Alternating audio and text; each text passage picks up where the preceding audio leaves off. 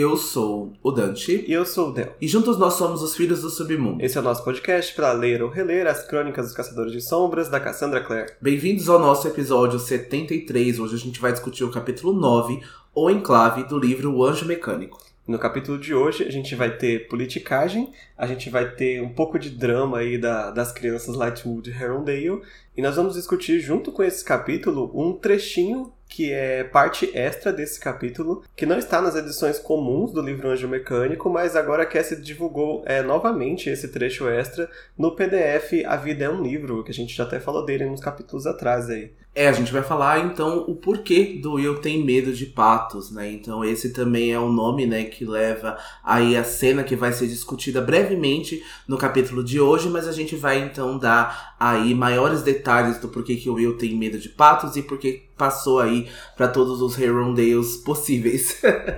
Bom, mas antes de fato, então, irmos para o capítulo, a gente pede para que vocês nos avaliem nas plataformas de áudio tanto quanto o Spotify quanto a Apple Podcasts. A gente sempre pede para que vocês nos deem avaliações, nos deem estrelas, porque é muito importante para a saúde do nosso projeto, para que a gente continue sendo indicado e continue aparecendo aí nos charts para que venha mais ouvintes para o nosso podcast. E também não deixem de seguir a gente nas nossas redes sociais, no nosso Instagram, arroba Filhos do Submundo, e nosso Twitter, arroba Filhos Submundo. Também temos um grupo no Facebook e um servidor no Discord para aumentar as nossas discussões aí dos livros. E vamos para as mensagens de fogo dessa semana, né? E ela já começa com uma pequena errata nossa, porque o episódio passado a gente disse que não lembrava de nenhum submundano que tenha se tornado fantasma. Depois, a gente se lembrou que de fato tem um, sim, que aparece lá nas últimas horas. A gente não vai mencionar ele por nome agora, né, porque é muito spoiler, mas tem sim um submundano que é fantasma. Então, naquela discussão que a gente não sabia sobre a condenação e sobre a, se a alma subia ou descia, acho que as deles se comportam semelhante a dos caçadores de sombras, pelo menos, né?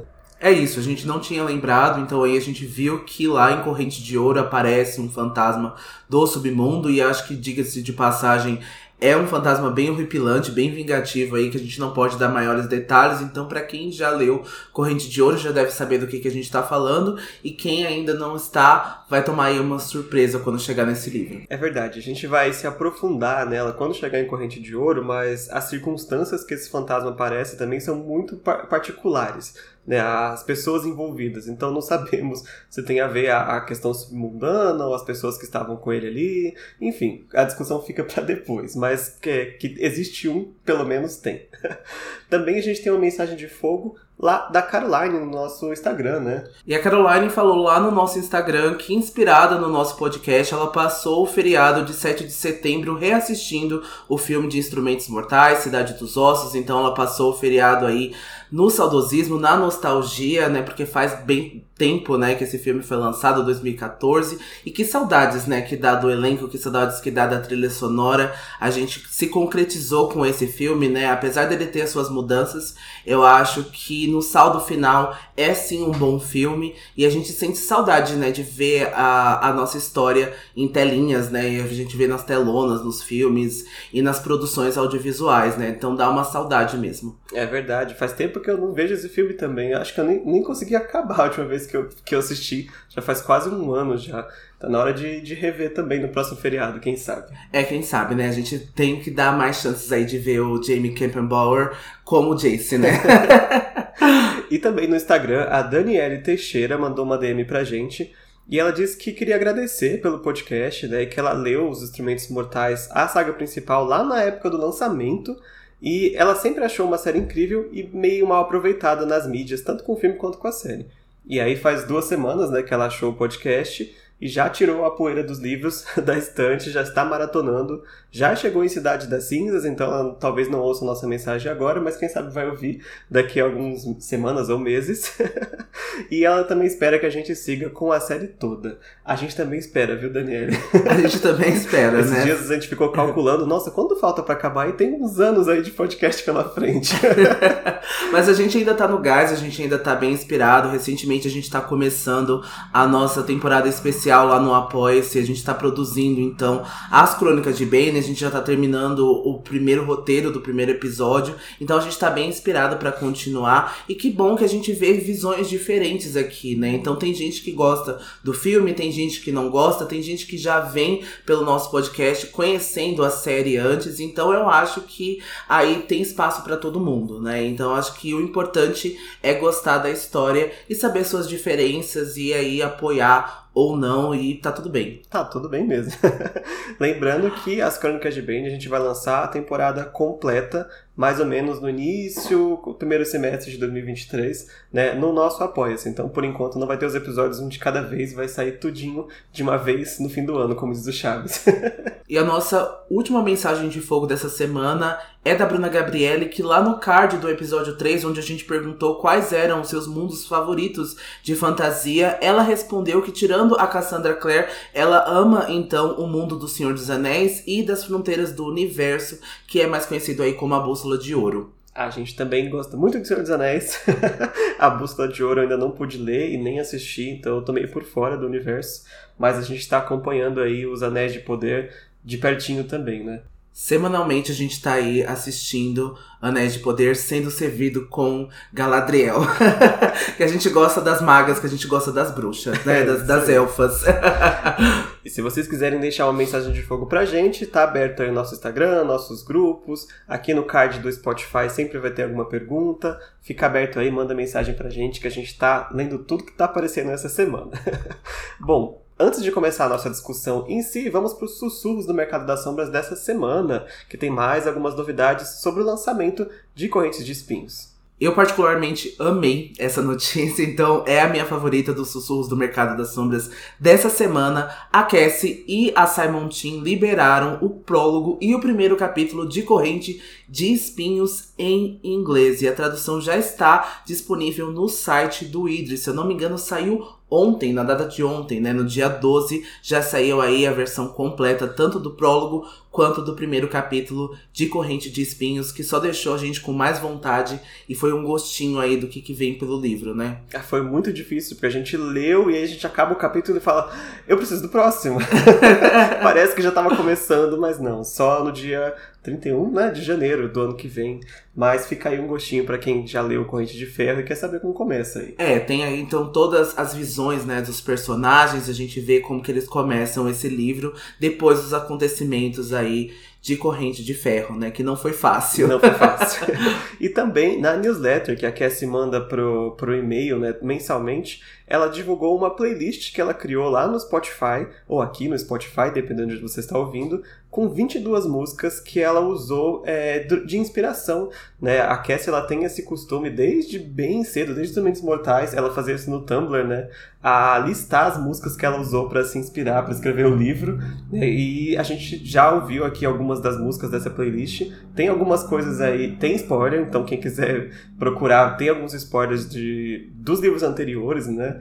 Mas tá aí, a, vai estar tá complicado o livro, né? Se for dependendo de como estão as músicas. Ah, é, a garota do Tumblr colocou músicas bem difíceis aí, né? São músicas que têm letras aí que vão fazer referências a casais, que vão fazer referência aos, aos personagens, aos momentos. Então, por isso que a gente colocou esse adendo aí de spoiler, mas tem alguns artistas que a gente gosta aqui, tem teve Halsey, teve o Jack Antonoff, que é mais conhecido aí por produzir a Lana Del Rey e a Taylor Swift, então para quem gosta de Taylor Swift e Lana já vai conhecer o Jack Antonoff e também tem uma música dele lá que tá muito boa e também nos deixa mais ansioso aí para ver no que que vem corrente de espinhos, né? É verdade. E no mês que vem, ou seja, outubro, a Cassie diz que vai disponibilizar os nomes dos capítulos do livro já para a gente poder saber o que, que vem aí pela frente. E para terminar o assunto corrente de espinhos, a pré-venda lá fora já está aberta tanto para o livro, quanto para o e-book, quanto para o audiobook, todos em inglês, né, certamente.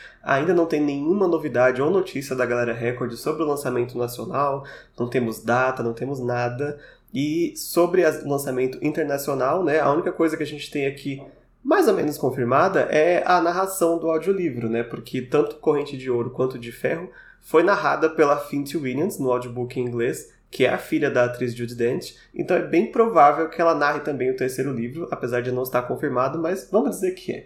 Né? Para quem quer ouvir aí, quem entende inglês, e o sotaque britânico dela é maravilhoso, para poder acompanhar os livros, tá aí a, a, autora, a narradora do audiobook.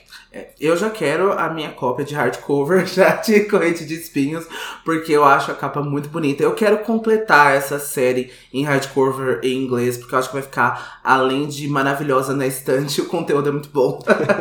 Continuamos aí esperando novidades da galera Record, porque o silêncio tá ensurdecedor, né? É, Anitta, faz alguma coisa. Bom, é isso. Chega de sussurros, chega de mensagens. Vamos para a sinopse do episódio de hoje, porque tem bastante política pra gente tratar, né? Vamos lá. Tessa tem dificuldade em convencer com sua transformação em Camille. O enclave de Londres se reúne no instituto para discutir o plano de Camille Belcourt.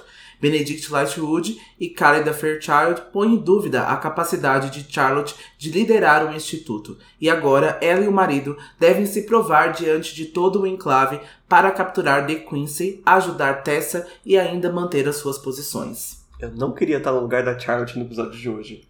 Que gente pé no saco é o enclave de Londres, né? É, e eu acho que isso só foi só o gostinho do que a Charlotte tem passado aí Nossa. nos últimos cinco anos, Coitada, né? Coitada, o que ela vai passar nos três livros, né? É. Porque até ela ficar em paz, vai ter que literalmente morrer algumas pessoas. Não, e eu acho que ela não tem paz em, em as últimas horas também, não. Não tem. Se eu tivesse os filhos que ela tem, eu também não teria. Enfim, muito na frente. Esse capítulo começa, como sempre, né, com um poema que diz: Meu coração pode virar mó e minha face pedra. Trair e ser traído. E morrer, quem sabe? Somos cinza e pó.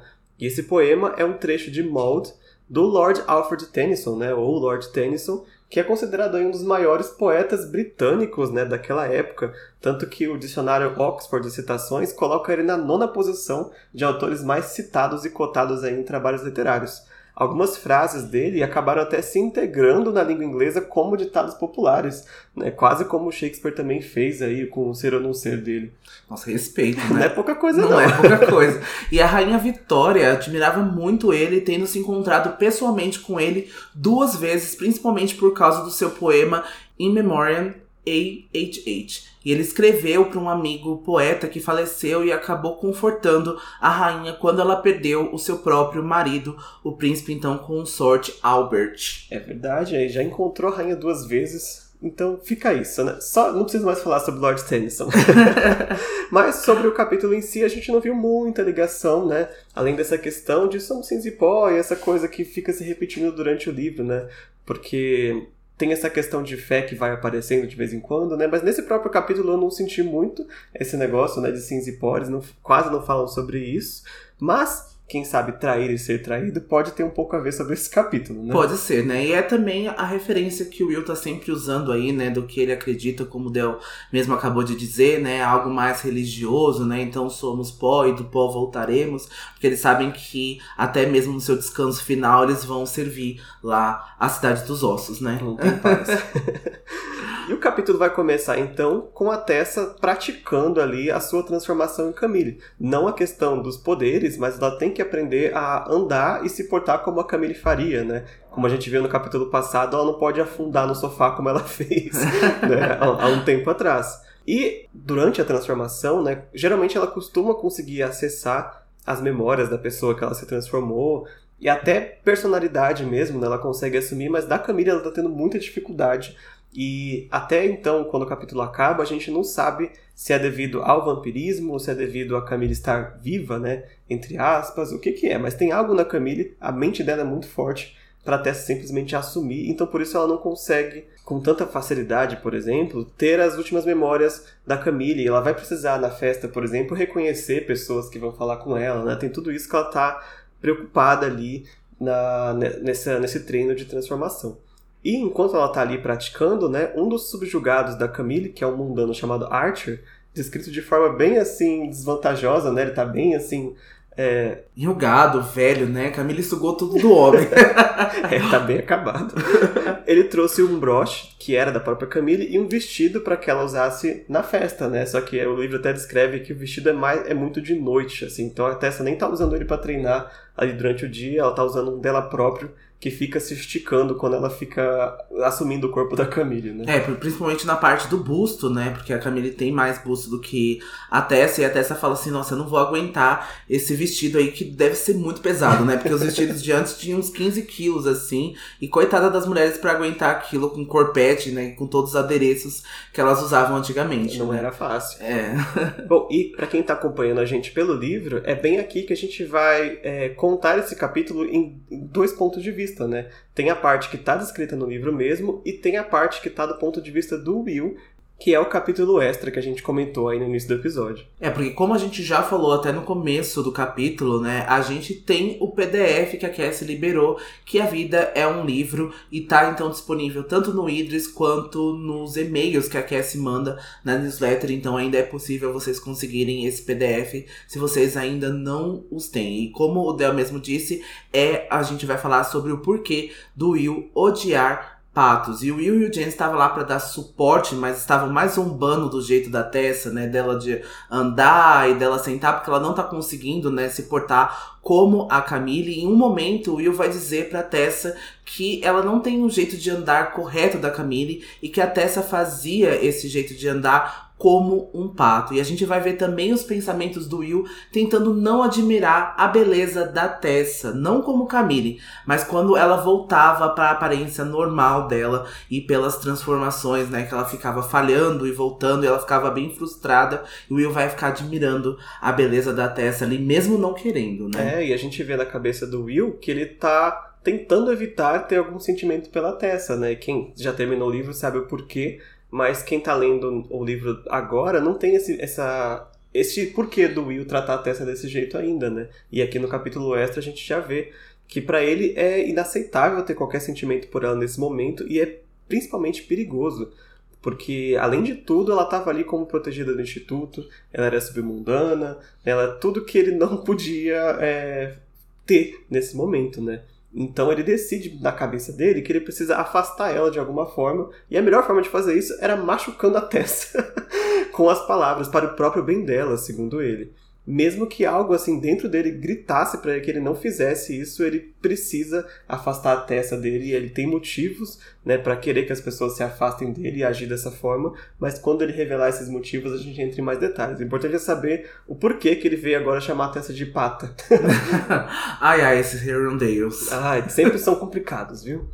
E quando esse comentário leva, né, a conversa para os patos do Hyder Park, a gente vai ver a cena do ponto de vista do Will se lembrando, mas não contando para todo mundo, né, do evento que traumatizou ele pelo resto da vida dele. Então a gente vai ver que na casa de campo da família Herondale, né, no país de Gales, onde o Will passava boa parte aí da sua infância, ele tinha seis anos mais ou menos, né, quando a gente vai ter essa memória, ele gostava de alimentar os patos. E aí um dia o Will estava sem pão para distribuir e um pato, aí particularmente grande, mordeu o Will com força depois que o pãozinho acabou, tadinho do Will, ele tinha seis anos de idade.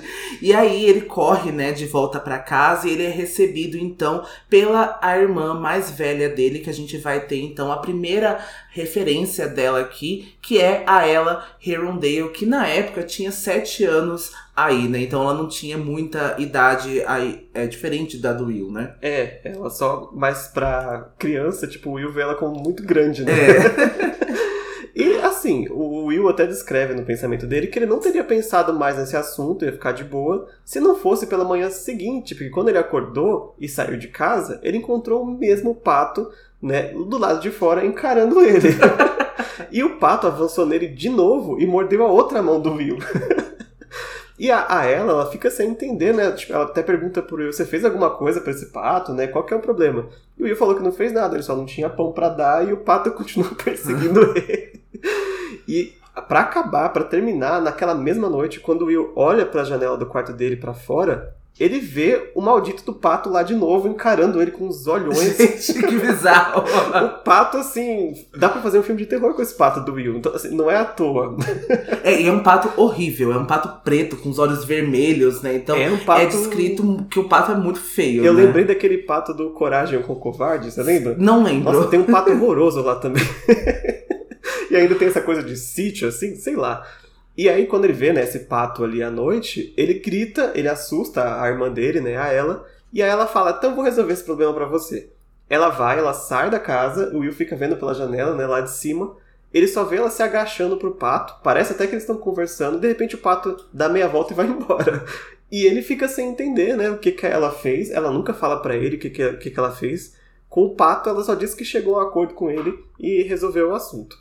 É, Will passa anos, né, tentando descobrir o que a ela havia feito, né? E é sem sucesso, porque a ela não conta para ele de nenhuma forma esse acordo que ela fez com o Patos, né? Ele vai se lembrar anos depois do raro beijo que ela deu na testa dele aquele dia e logo que a ela não era muito afetuosa como a irmã Cecília, que, que também a gente tem a primeira referência, né? A primeira menção ao nome da Cecília, que a gente vai conhecer ela aqui, eu acho que no segundo livro que a Cecília entra. E aí, mesmo agora, anos depois de ter saído de casa, e aí o Will ainda se lembra dessas memórias, né? E de volta ao presente, o Will sabe que nada do que ele pensa transpareceu em seu rosto pro Jen e pra Tessa, então ele aí relembrou do passado, mas eu acho que ele fez a poker face aí costumeira do Will e acho que ninguém conseguiu tirar aí nada dessa história dele, né? É verdade, ele não vai contar para ninguém essa história. Acho que ele nunca conta, né? Nem, nem o próprio Jen não sabia nesse momento aqui, né? Ele só tava lembrando mesmo. Eu acho que ele sabe do medo dele de patos, mas eu acho que ele não sabe da história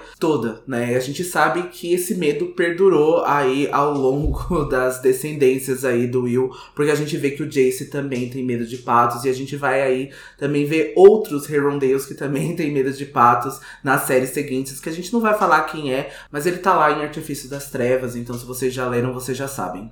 Esse medo ficou no DNA.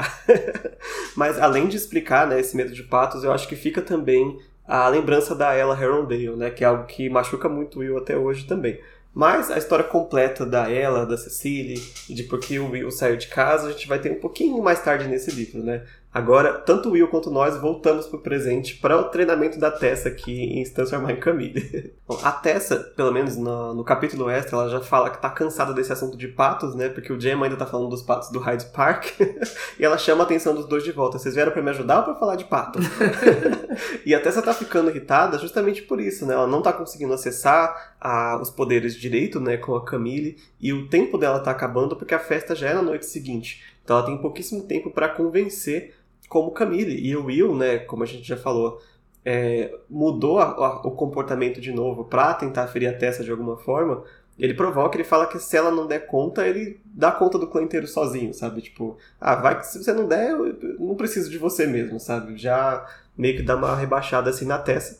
E tanto ela quanto o Jam decidem ignorar o Will, como o Jam, ela viu que o Jam já ignora o Will o tempo todo, né, nesses quesitos. Pois é, o Jen tem aí uma habilidade particular de ignorar o Will nesses momentos e ele não se afeta tanto ali. Mas o Jen então começa a tentar trabalhar com a Tessa os motivos desse bloqueio, porque que ela não consegue aí ter essas habilidades que a Camille tem, principalmente de se portar, né? Porque eles estão perguntando aí se se deve ao fato da Camille estar viva ou não, dela ser uma vampira ou não, mas a Tessa vai muito bem lembrar que ela conseguiu tocar os pensamentos da Jessamine, então não se deve ser o fato da Camille ainda estar viva. Então Jen pergunta, né, qual é o alcance do poder da Tessa. Por exemplo, o quanto ela se lembraria dos últimos momentos do seu pai se ele lhe desse um objeto que pertencia a ele. E aí, sem tempo para resposta, a Charlotte invade essa biblioteca, né, onde eles estão ali treinando, acompanhada de um grupo grande de caçadores de sombras, e a gente vai ver o início dessa reunião. Mas aqui o fato é interessante a gente falar que o Jen também quis aí saber qual é até onde a extensão do poder da Tessa, né? E eu acho que ele pensou sobre as memórias do pai dele, né? Se a Tessa conseguiria se transformar ali, principalmente talvez para ter alguma resposta que o Jen ainda não tinha, né? Ou para saber alguma coisa, ter algum é, contato com o pai, né? É verdade, eu também sentia tanto que o Will até tenta tirar né, essa ideia dele, mas eu acho que foi algo bem assim mais científico até, né? Até onde a gente iria.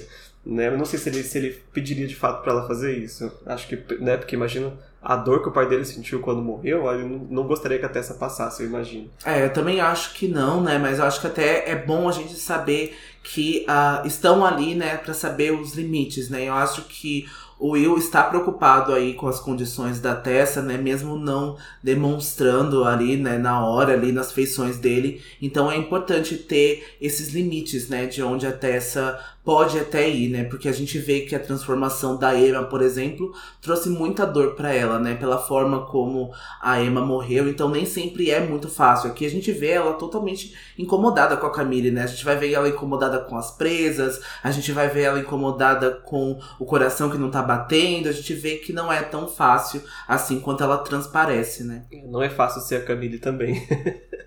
Mas então entra nesse né, grupo grande de caçadores de sombras e aí tanto Will, e a Tessa eles se escondem atrás de uma prateleira, né, enquanto invade-se ali a sala e entram 12 caçadores de sombras mais a Charlotte. E a gente vai citar apenas os mais importantes, que são os que são citados por nome ou os que vão aparecer na discussão mais para frente, só para a gente poder é, se localizar aqui. A Tessa vai descrever que entram 10 homens e duas mulheres. Desses homens entram o Frederick Ashdown, que não tem muita importância aqui, ele vai aparecer mais na reunião em si, mas tanto o Frederick quanto a família Ashdown quase não aparecem na, nas crônicas como um todo. A gente só vai ver algum, algumas pessoas assumindo o sobrenome Ashdown lá no futuro, né? Aquelas, aquele de quando não tem mais ninguém na família, alguém assume posteriormente. Entra também o George Penhallow, que também não tem muitas ações aqui durante o, o, livro, só neste capítulo, mas é interessante apontar que ele é o sobrinho do cônsul atual, que é o Josiah Wayland. Em breve a gente vai conhecer o cônsul quando ele aparecer, mas o George vai estar aqui é, também só para fazer parte da discussão.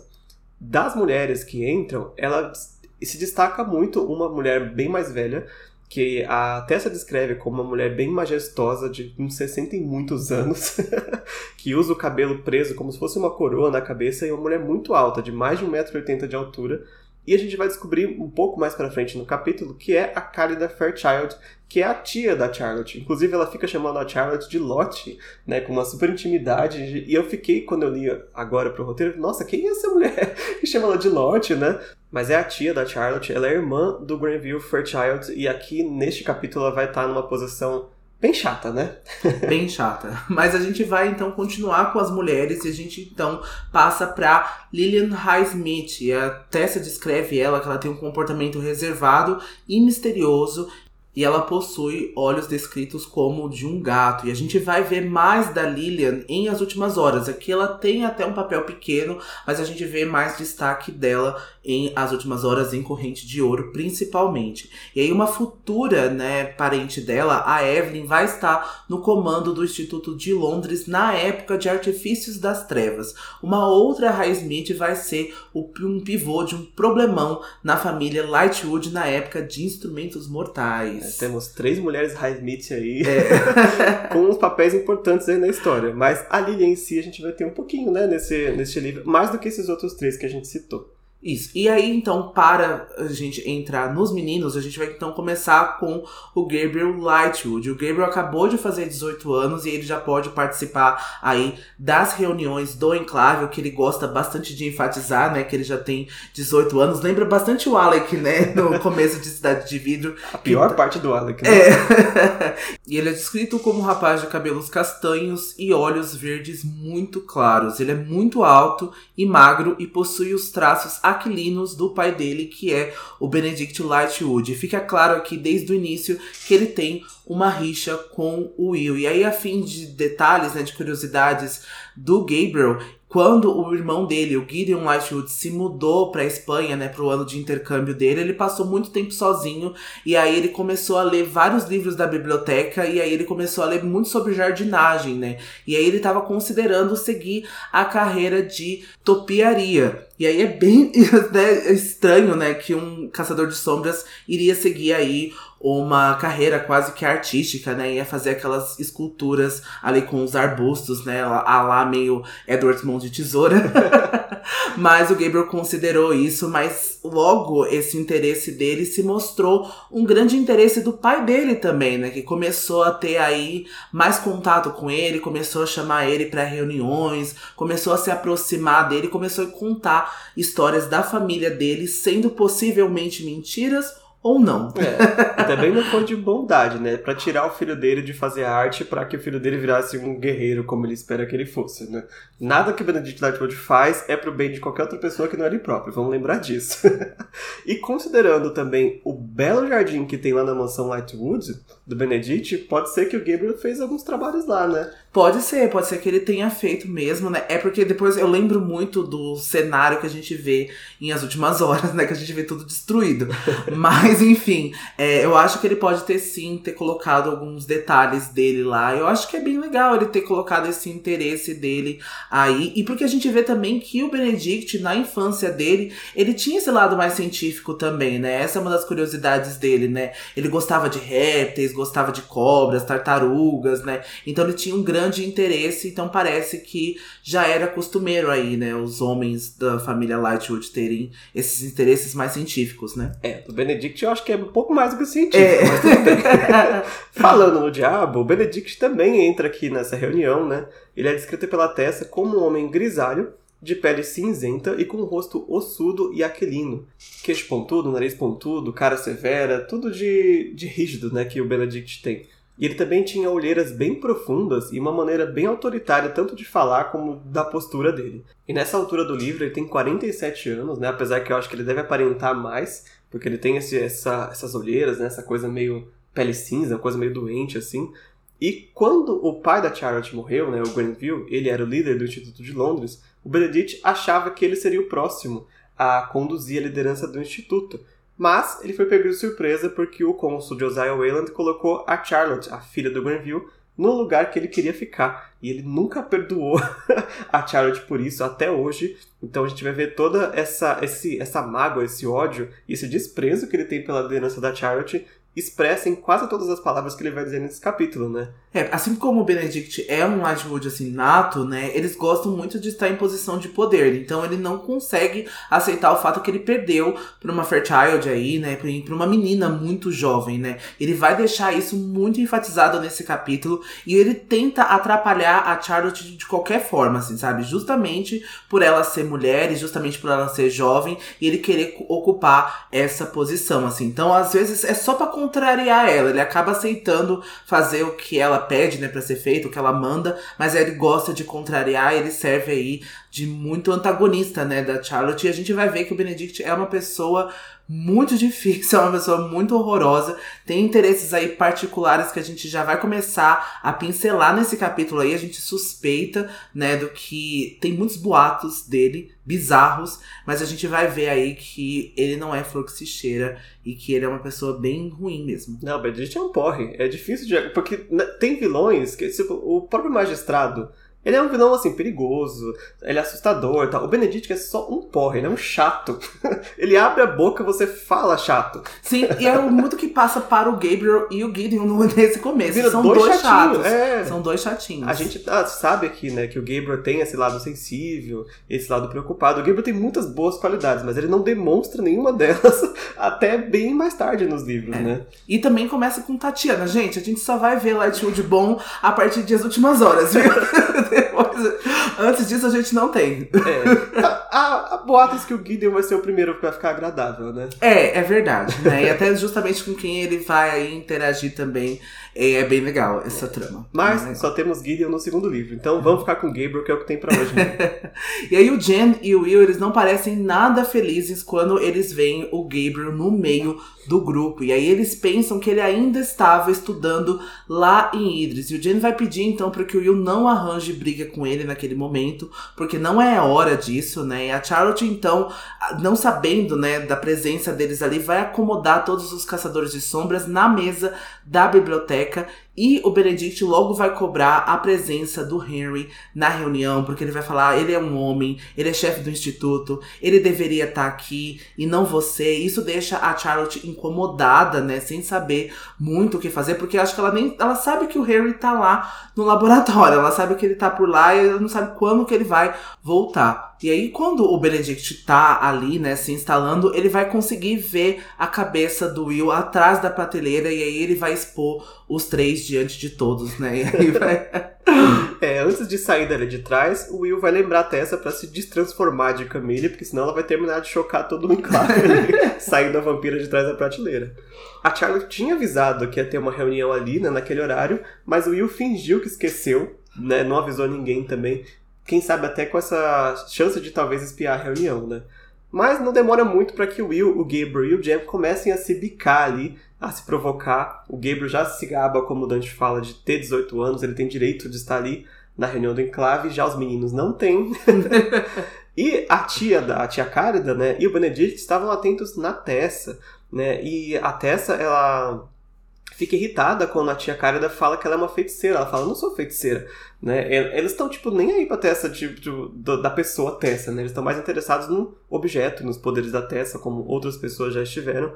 Mas a Charlotte já se coloca ali na frente da Tessa e ela impede deles ficarem testando, pedindo demonstração, a menos que o enclave vote né, e decida que vão de fato precisar da Tessa, aí sim comecem a mexer com ela. Por enquanto ela tá aqui só de passagem, né? Justo. E o Gabriel sendo um chato, ele vai obrigar a Charlotte a retirar os três dali, pois eles não têm idade para participar da reunião do enclave. Ele vai até se prontificar para acompanhá-los até fora da biblioteca. E lá fora eles vão continuar a se bicar com o Will fazendo insinuações sobre o pai dele, né? Sobre o Benedict. Então a gente já vai ver aqui a respeito do que o Will estava falando. Mas o Gabriel também vai insinuar que está disposto a duelar com o Will até a morte. E se ele não fosse menor de idade. Aí o Jen tenta acalmar esses ânimos ali com medo do Will aceitar o desafio e render essa briga aí para fora, né?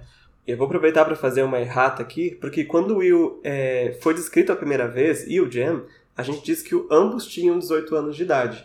Mas na verdade eles completam 18 anos neste ano que a história se passa, em 1878. Mas nós estamos no mês de julho agora e ambos vão fazer aniversário, o Jam em novembro e o Will em dezembro. Então a gente viu o ano só sem verificar o mês. Eles têm 17 anos e um pouquinho, falta poucos meses para fazer 18. E é por isso que eles não podem participar da reunião e nem duelar até a morte com o Gabriel. É, então todos eles estão aí nessa faixa aí, 17 anos. A Jessamine também está, né? Prestes a se completar. E a gente achou que eles já tinham 18 anos, até pelos papéis que eles assumem aí aqui já nesse livro, né? Eles já estão em investigações, eles já estão ajudando aí, nesse caso, com o magistrado. Então a gente até já pensou que eles já estavam nessa idade aí de 18 anos, mas a gente sabe que não, e por isso que eles não podem participar da reuniãozinha. Falta pouco. então, nesse, nessa, bicada toda aí, o Gabriel acaba até elogiando o Gem, ele fala que o Gem parece ser um excelente caçador de sombras, apesar de sua limitação, mas ele deveria encontrar outra pessoa para ser o parabatai dele, além desse, nas palavras dele, imundo do Will Herondale. E ele não espera que o Will passe nem dos 19 anos e diz que ninguém vai lamentar caso Will morra. E aí a Tessa fica horrorizada, né? E a Tessa dá uma bronca no Gabriel, que vai ter a mesma resposta que o Mortimer tem com a Charlotte, né? Que ninguém espera que a mulher abra a boca ali, que fale alguma coisa para reclamar de nada, né? Nossa, vocês não controlam ela. Mesma, mesma situação. Ele fica horrorizado com a Tessa ter ficado horrorizada com ele. e a Tessa puxa o Will pelo braço assim, praticamente fala: Vamos, Will, não se junte com essa gentada. Vamos embora daqui porque ele não merece, não. é, mas é pesado isso com o que o Gabriel fala, né? Porque essa briga toda começou quando eles tinham 14 anos de idade, mais ou menos aí, em um dos natais, né, que eles passaram juntos. E eu acho que o Will não vai contar pra Tessa nesse capítulo, a gente já sabe, né, a história, o que, que se sucedeu depois dessa briga, mas eles tinham 14 anos e o Will era muito besta, né? Era muito irresponsável. Ele tinha acabado de chegar no instituto também, então ele já queria chamar a atenção. E eles ainda continuam com essa briga mesmo depois disso, sabe? Então esse já é aí o início, né, deles. Eles nunca conseguiram se desculpar, nunca conseguiram passar, né, desse atrito de antes, né, de antigamente. É, foi bem difícil. A gente, é, como o Dante falou, depois quando o livro contar o que aconteceu nesse Natal, a gente vai entrar com mais detalhes, né? Mas o Will pegou bastante pesado ali naquele momento, né? O Gabriel também pegou. E ambos acabaram criando consequências que estão assim, até as últimas horas tá tendo consequência desse Natal específico, né? É. Então não é pouca coisa, mas de novo, eles eram muito jovens E o Will, a gente sabe depois que ele tem motivos para ligar o modo babaca dele às vezes, né? Não que justifique, mas a gente entende o porquê, né? Isso. Aí o Gabriel vai então dizer pra Tessa que ele não sabe, ela não sabe o que o Will fez, mas a Tessa não se importa. Afinal, como todos os Nefelins, eles deveriam se apoiar e estarem do mesmo lado. E ele vai se recusar a pedir desculpas, né? Porque ela fala, você deveria pedir desculpas para o Will. Aí o Gabriel começa a falar, ah, eu prefiro aí perder os meus órgãos, os meus intestinos tá amarrado em mim mesmo. Ele começa a fazer várias besteiras que a gente não precisa passar por isso. E antes deles saírem dali, o Benedict vai aparecer na porta da biblioteca e ele vai perguntar pro, se o Gabriel pretende participar da sua primeira reunião ou se ele vai ficar brincando com as crianças no corredor. Eita, mas ele não vai ficar brincando com as crianças. ele vai entrar. Então, né, fica lá Jen, Tess e Will lá fora.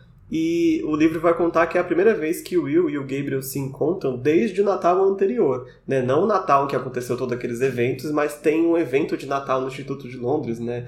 É, todo ano. Ou pelo menos o que é na época do Natal, né? Não necessariamente Penso porre, o Natal. Né? Você passa.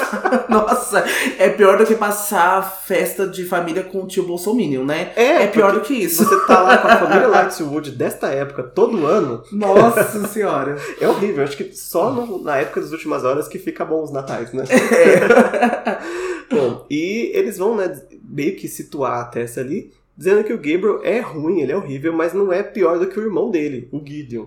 Porque o Gideon faz o Gabriel parecer um doce. Eu fiquei até chocado porque eu tinha esquecido dessa face do Gideon também. O Gideon é o irmão mais velho do Gabriel, né? Acho que por dois anos, mais ou menos. E no momento ele está em Madrid, no ano de intercâmbio, né? Como os caçadores costumam ter é, após eles fazerem 18 anos.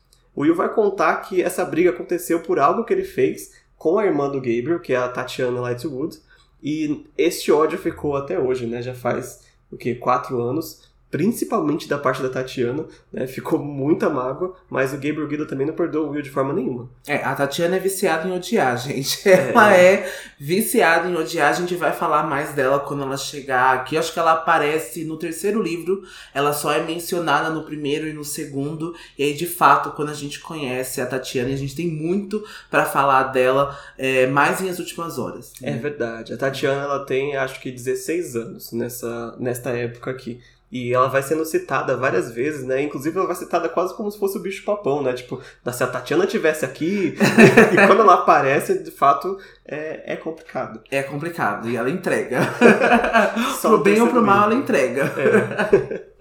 E a Tessa também vai aproveitar para interrogar ele sobre o que essa palavra parabatai significa. Ela vai receber aí uma breve aula do Jen, né, falando que são dois guerreiros que se unem aí, que lutam como irmãos. A gente já falou sobre parabatais, a gente já viu em Instrumentos Mortais com o Jace e o Alec, então acho que a gente não precisa passar sobre o que, que é para batalha de novo. E quanto ao Benedict, já circulam boatos sobre o seu possível interesse em criaturas demoníacas por aí, né? Então já tem boatos que ele tem interesses em mulheres demônios, né? Então isso não é é, nada fora do normal aí pros meninos aqui, porque até o Will sabe, né? Até o Will que vai dizer isso. E ele vai insinuar que ele pode ter pego varíola demoníaca e o Jay vai falar: não existe varíola demoníaca, mas a gente não sabe, né, se de fato aí os demônios podem passar uma espécie de doença venérea, né? Alguma espécie de vírus aí pelas relações sexuais, né? É difícil. É, quando acaba o peças, a gente passa a saber se ela existe e mais ou menos como ela passa, mas sem muito, muito detalhe, porque ninguém parou para estudar de fato. É, então... Talvez seja algo para, sei lá, Catarina Loz descobrir mais pra frente, eu não sei. Mas o negócio é que, é, de fato, tá esse boato correndo aí, né? Porque o Will ele anda sempre ali pelo submundo, então ele deve ter ouvido falar alguma coisa. E ele tentou jogar na cara do Gabriel ali, só que o Gabriel não, não, aceitou muito bem, não, né? É, não aceitou. E, inclusive, a gente não pode falar quem, mas o Benedict é dito aqui que ele tem aí esses casos com mulheres demônios e uma demônio bem importante aí, né? Uma demônio maior, talvez que ele possa ter aí se engraçado com ela, né? E foi muito chocante pra mim, porque eu não, não imaginava. Eu falei, nossa, mas você escolheu isso, sabe? isso, ele falando para demônio maior. Você escolheu é, isso? É, então. você podia ter tido várias outras coisas, né? Mas você escolheu esse. Ah, mas é, é, é. muito bizarro esse negócio do Benedict, assim. É, Eu vou nem, nem entrar mais em detalhes. Quando for para falar disso, a gente fala quando for necessário. E aí a Tessa também vai continuar sondando eles ali, ela vai tentar saber sobre a limitação do Jen, mas ele vai desconversar, ele vai dizer que é a respeito da doença, mas ele também não vai falar que doença que é, e a gente também só vai chegar então quando o Jen contar aí pra Tessa, né, quando a gente então chegar nesse momento do livro. A Tessa é muito curiosa, né, ela quer saber da briga, quer que eu fofoca, eu quero saber. ela ficou quietinha lá, só assim, né, se alimentando assim, só com o ouvido é, prestando atenção para saber o que, que ia perguntar depois, né? e aí eles vão seguir então para a sala das armas do instituto e lá o Will vai fazer uma marca no chão que cria uma espécie de janela no chão que mostra a biblioteca abaixo e daí eles vão conseguir ouvir a reunião do enclave, vão conseguir ver aí também nessa visão de cima, né, nessa visão periférica. É, ele vai abrir uma janelinha ali muito oportuna, né? E o livro diz que é, só tem uma via, né? Só dá para eles verem lá embaixo, mas se alguém olhar para cima não vai ver um buraquinho e três cabeças olhando para eles. E essa runa, para quem não lembra, a gente vê o Jace fazendo lá em Cidade dos Ossos, no capítulo 8, Arma de Escolha, quando o Pangborn e o Blackwell entram no apartamento do Luke, né, para saber sobre o cálice, né, e logo eles vão saber sobre as armas, né, do Luke, que é o chakra, né, que é a arma de escolha. Então a gente vê o Jace fazendo, né, essa espécie de visor que a Clary vai descrever pra gente como esse visor mesmo, né, que eles vão conseguir ver ali essa reunião, essa interação entre o Luke, o Pangborn e o Blackwell. É, a janelinha aí, ela fala que é como se fosse uma, um espelho de sala de interrogatório. É, né? uma referência anos 2000. Bom, mas agora, sobre a reunião em si, né, finalmente começa a reunião do enclave, porque agora que eles estão assistindo, a gente pode ver também do ponto de vista deles. E eles conseguem ver a mesa redonda ali, e lá dá pra ver a Charlotte, ela tá sentada entre a tia dela e o Benedict, deve estar tá ali uma tensão terrível. e aparentemente a Charlotte tinha acabado de explicar o plano da Camille para eles, porque já começa com a voz do Benedict subindo, né, acima da dos outros, reclamando que era muito arriscado é, invadir a casa do The Quincy. A Charlotte vai tentar convencer ele de toda forma, dizendo que o risco é se a Clave permitir que ele faça isso, né, assassine pessoas com conhecimento dela é, o risco da Clave aparecer sem força, né, de não conseguir cumprir a força policial dela prevista nos acordos. E também as mãos deles vão estar sujas de sangue de qualquer morte seguinte, né? Caso eles fiquem parados enquanto eles já sabem que o Quincy está assassinando pessoas, possivelmente, né? Mas lembrando que a gente tem quase que indícios aí que isso já começou um ano atrás, né? Então várias pessoas já morreram e a Clave não soube de nada. E aí o George Penhallow está a favor da Charlotte nesse momento. E a tia Cálida acha que toda essa história, né, de garota que se transforma e bordéis com criaturas mecânicas parece muito fantasiosa para ser Verdade, mal ela sabia, né? Então a gente já sabe que essa ignorância da, da clave aí não é novidade pra gente, né? A gente vê que até mesmo quando tá diante dos olhos deles, eles estão fingindo que não estão vendo, e né? admira a Charlotte não ter mostrado a própria garota mecânica para eles agora, né? Sim, é, então, porque ainda acho que tá lá no laboratório do, do Henry, acho que seria realmente aí uma das provas, bem, bem pensado mesmo. Deveria ter, ajudaria a Charlotte com o argumento dela, né? E além do fato da Charlotte não querer revelar o nome do informante dela, que é o Mortman, que a Charlotte guarda, né, então, a identidade dele exatamente por ele ser mundano e aí ele não correr perigo, né? Ele já falou ali, né, que ele tava correndo perigo com o The Quincy, com o submundo, né, por revelar essas informações, e a Charlotte não vai dizer isso aí para qualquer pessoa. E o Benedict não confia em um informante que não seja um caçador de sombras. E a Lillian Highsmith fala, né, que ela acha que o Benedict está sendo muito antiquado e até parece que os acordos nem foram assinados por essa visão aí preconceituosa dele, né? Para os velhos aqui da reunião não tem acordo nenhum a Cálida e o Benedict não estão nem aí com o acordo, sabe? Se, se fosse por eles, é, vivia como estava, Sim. né?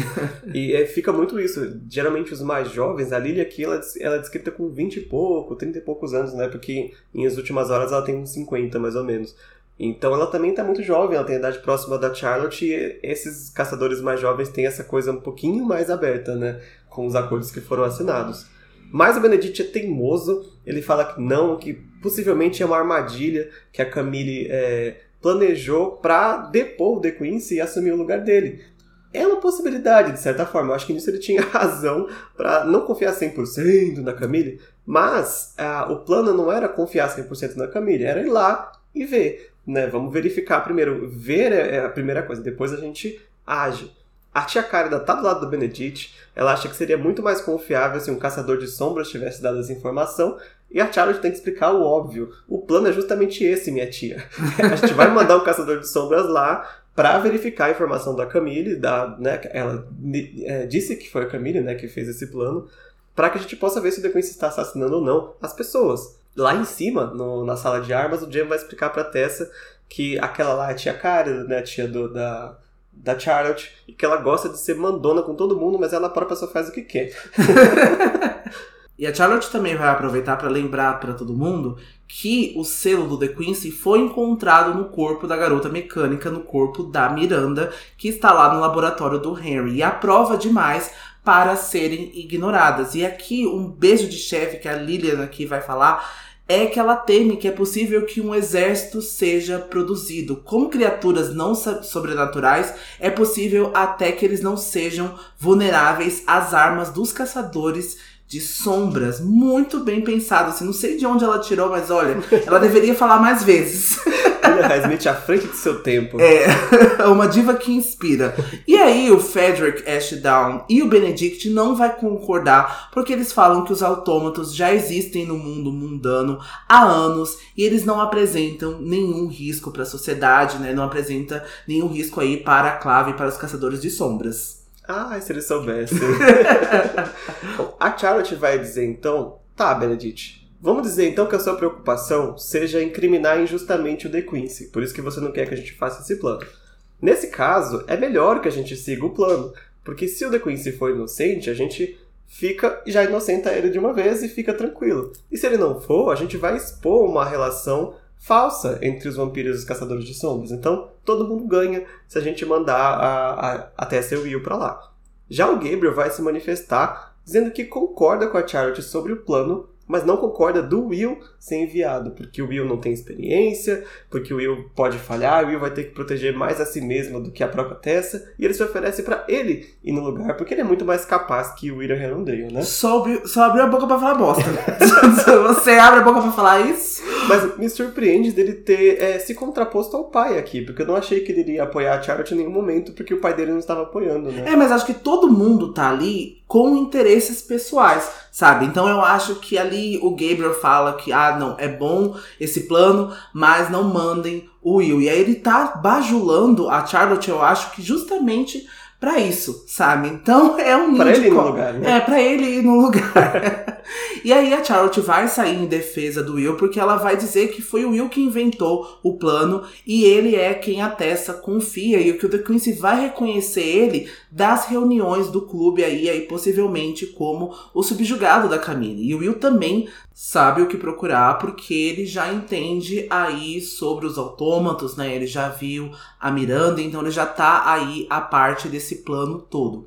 E a Lilian então vai perguntar o que acontece caso o Will encontre alguma coisa. Então a Charlotte vai dizer que eles usarão o fósforo que foi inventado pelo Henry para iluminar a casa inteira, então sinalizando aí para os caçadores de sombras do lado de fora que é hora de intervir. Aí o Frederick e o George já parecem traumatizados só de ouvir que é outra invenção do Henry. E essa cena me incomodou muito, assim, porque todos eles estão ali é, tirando sarro do Henry, né? Por ele já ter falhado aí com os objetos anteriormente, né? E me deixou muito incomodada também. A Charlotte ficou muito incomodada também, porque ela sentiu que ela estava perdendo ali a linha do raciocínio, né? A linha da, da oratória, né? Que ela estava falando, eles não estavam levando ela a sério, tava falando por cima dela, e principalmente zoando, né, o, o, o, comportamento e as invenções do Henry, né? É verdade. E o, os três lá de cima também vão ficar muito irritados com isso, né? Eles começam a falar em cima da Charlotte, né? Diminuindo a autoridade dela. E o Jen também pensa, né, que, nossa, o Henry tá fazendo falta nessa reunião. Ele devia estar tá ali para dar o suporte que ele precisa pra Charlotte, né? E quando ele fala isso, ele meio que invoca o Henry, porque o Henry aparece ali, mas não na, na biblioteca, ele aparece na sala de armas no andar de cima, porque ele errou a porta. ele tava terminando de ajeitar o fósforo, né, para poder fazer a demonstração que ele precisava e acabou caindo na sala de armas. Os meninos apressam para ele ir lá ajudar a Charlotte porque ela tá precisando dele agora. Então ele fica, ele até para pra ver, nossa, o que, que eles estão fazendo ali ajoelhados? Mas ele já distrai, ele assim, não, corre lá para baixo, depois você vê isso daqui. E aí a gente vê então né, que o Benedict vai colocar em dúvida a autoridade da Charlotte. E aí na reunião a Cálida vai tentar forçar a Charlotte a admitir que o Henry não é responsável pelo instituto e que ela deve estar recebendo ajuda de dois garotos que moram lá, que é o Jen e o Will. Né? É, o pior da insinuação dela é que, tipo assim, para ela Charlotte não está fazendo nada sozinha.